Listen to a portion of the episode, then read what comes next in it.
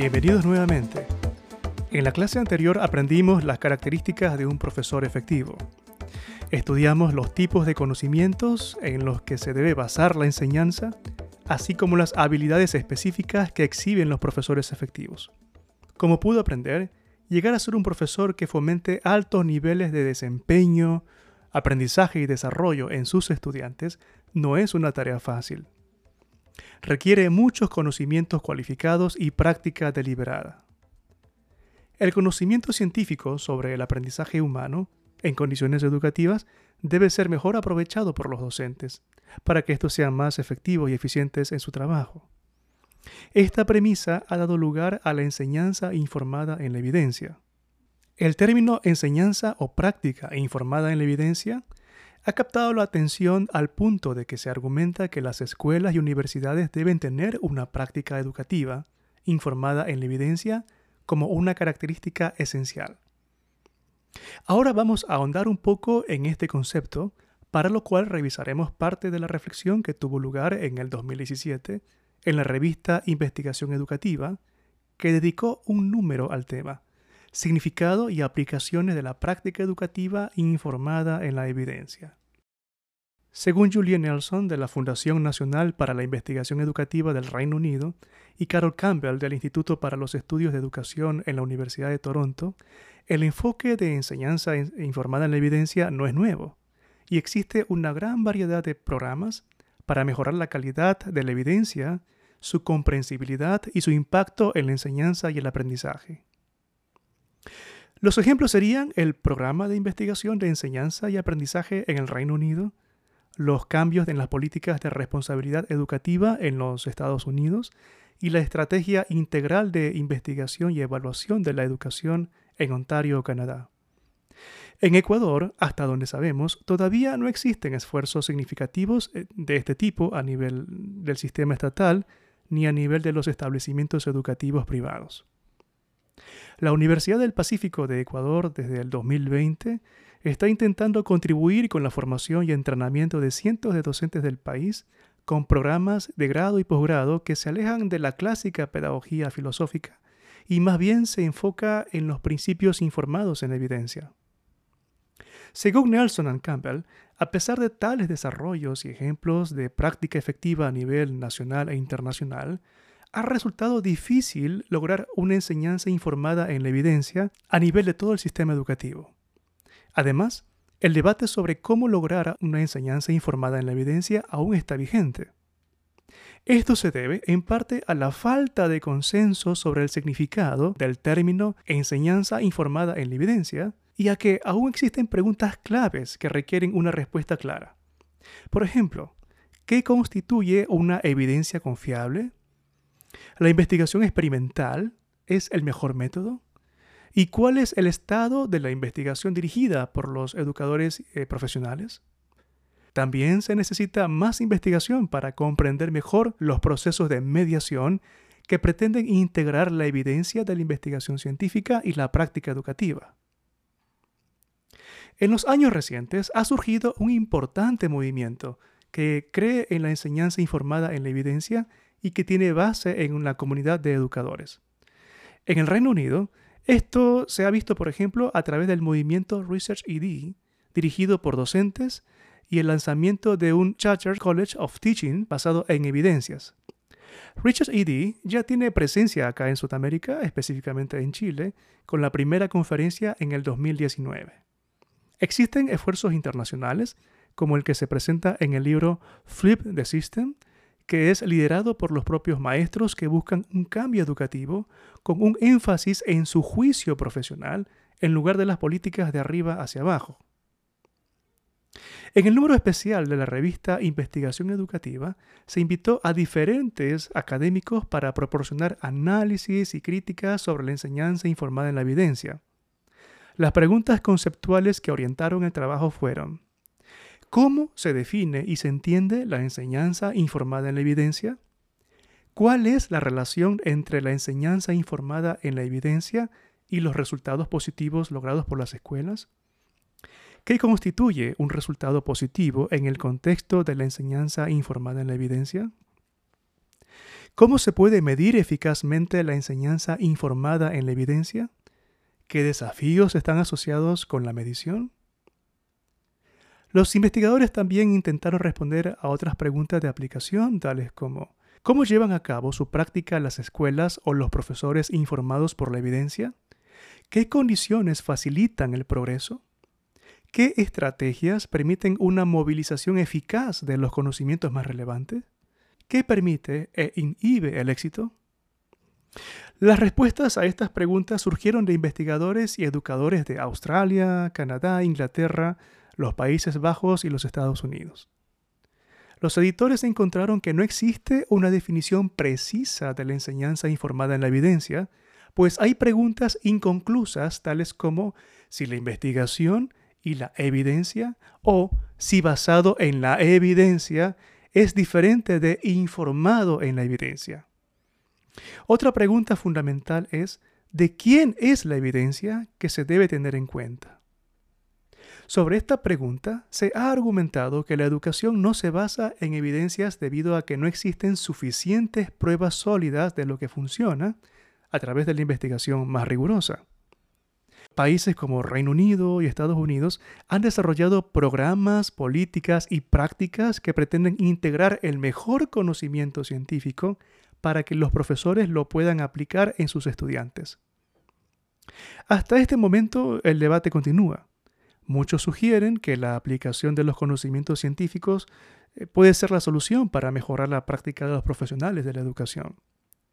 Además, cabe preguntarse de si solo se debe tener en cuenta lo que funciona según la investigación o también lo que importa desde los valores y creencias personales, profesionales, desde los contextos y las políticas educativas. Es importante que tenga usted en cuenta de que en estas sesiones se hace un énfasis particular en la enseñanza informada en la evidencia, no en la enseñanza basada en la evidencia.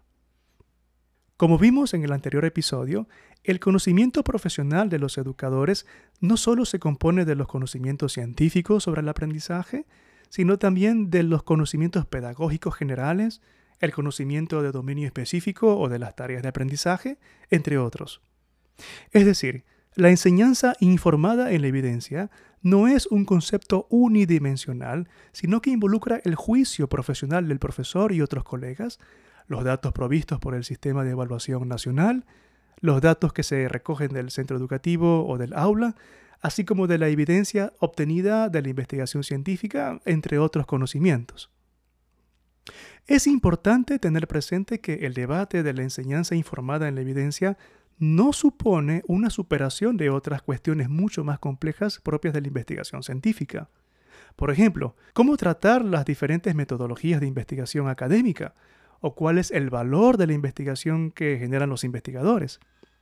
Si se reconoce que la práctica educativa no es lo mismo que la evidencia científica, es posible también hablar de evidencia basada en la práctica, usando los términos de Anthony Burke de su artículo acelerando cómo aprender a mejorar.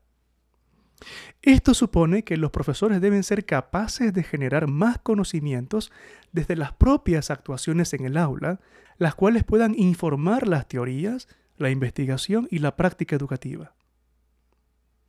La discusión sobre el uso de la investigación en la profesión de la educación presupone también que debe existir unos medios de comunicación de los hallazgos desde los centros de investigación hacia el aula y viceversa. Esto en sí mismo representa una importante línea de investigación, ya que poco se sabe eh, de cómo los profesores se informan constantemente cuando tienen que diseñar, ejecutar y evaluar sus intervenciones educativas.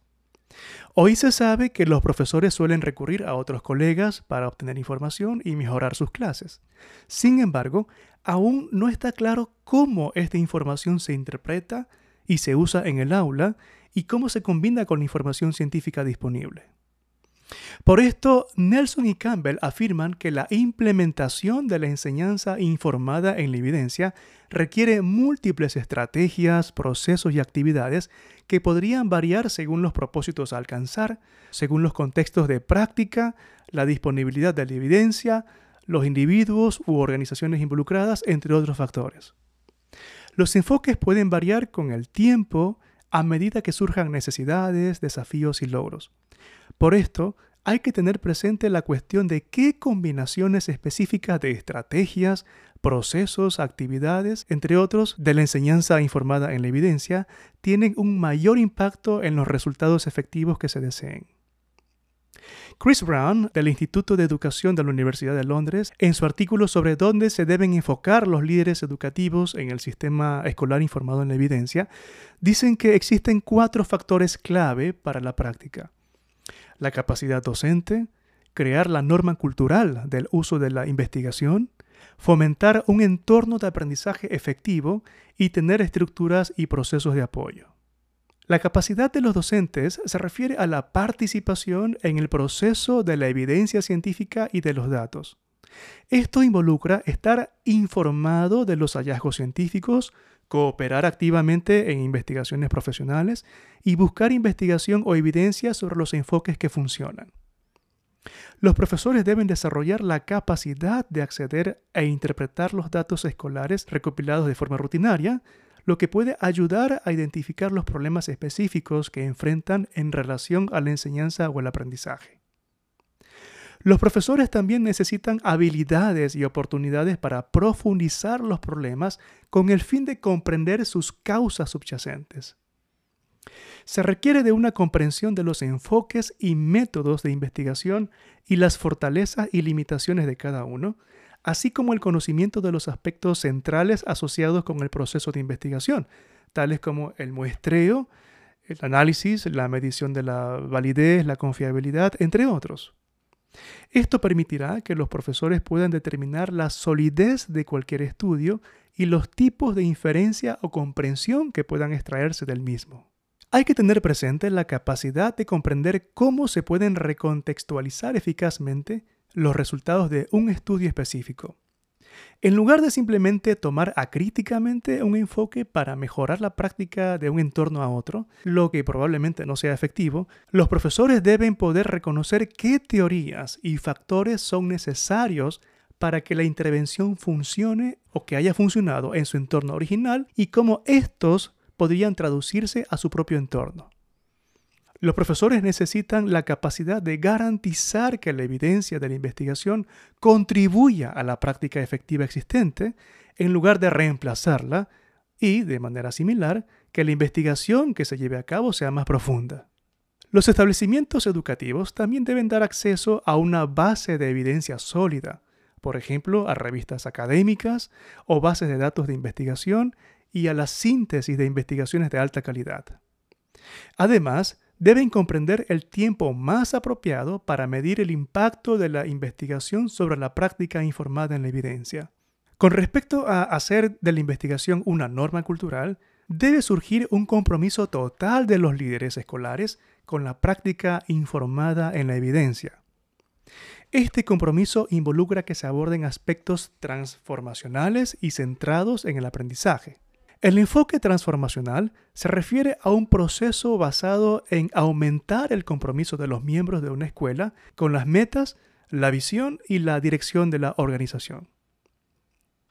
La centralidad del aprendizaje se relaciona con los esfuerzos de los directores para mejorar la enseñanza en su escuela e enfocarse en las relaciones entre los profesores, así como en el comportamiento de los profesores con los estudiantes. Se debe proporcionar los recursos y estructuras necesarios para que el uso sostenido y significativo de la investigación se convierta en una realidad. Se debe fomentar una cultura de aprendizaje utilizando la investigación como parte de un entorno de aprendizaje.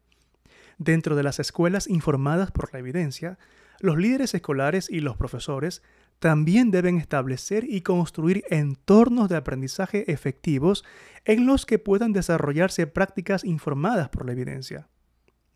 Esto requiere del diálogo reflexivo, conversaciones sobre los problemas educativos, buscar nuevos conocimientos, hacer explícito el conocimiento tácito a través de la interacción y aplicar nuevas ideas e información para la resolución de problemas, así como ver medidas que respondan a las necesidades de los estudiantes.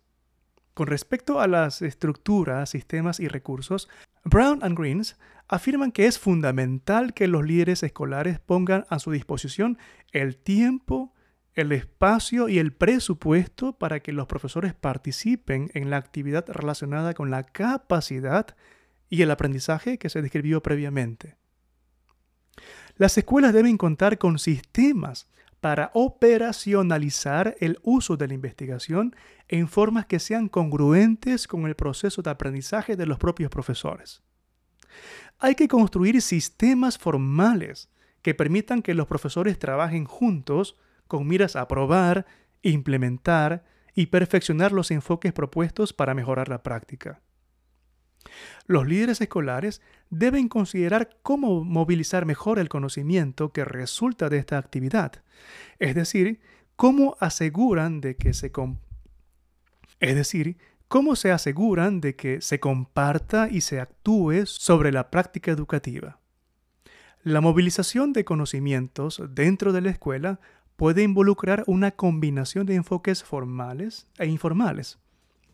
Esto requiere que los líderes escolares fomenten redes sociales formales e informales dentro de su escuela para que operen de manera efectiva y eficiente en la distribución y adopción de prácticas efectivas. ¿Cómo se relaciona todo lo que estamos aprendiendo hasta ahora? En el primer episodio vimos los criterios y principios del aprendizaje humano. En el segundo, estudiamos los conocimientos y habilidades que caracterizan a los profesores efectivos. Y ahora aprendimos los desafíos de la enseñanza informada en la evidencia.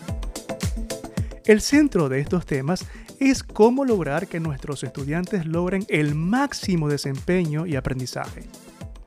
Si el centro es el aprendizaje, los profesores deben saber qué condiciones tienen más beneficios que otras, qué materiales son más efectivos cuáles combinaciones de estrategias generan más conocimientos o conocimientos más duraderos, cómo se debe articular el currículum, la práctica educativa y el diseño de la enseñanza, y cómo colaborar con los padres, los consejeros, investigadores y líderes escolares.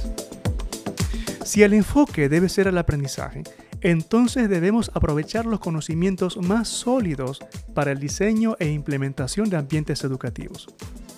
La gran inversión en los sistemas educativos será fructífera si se optimiza el esfuerzo de los actores y se logran mejores procesos y resultados de aprendizaje.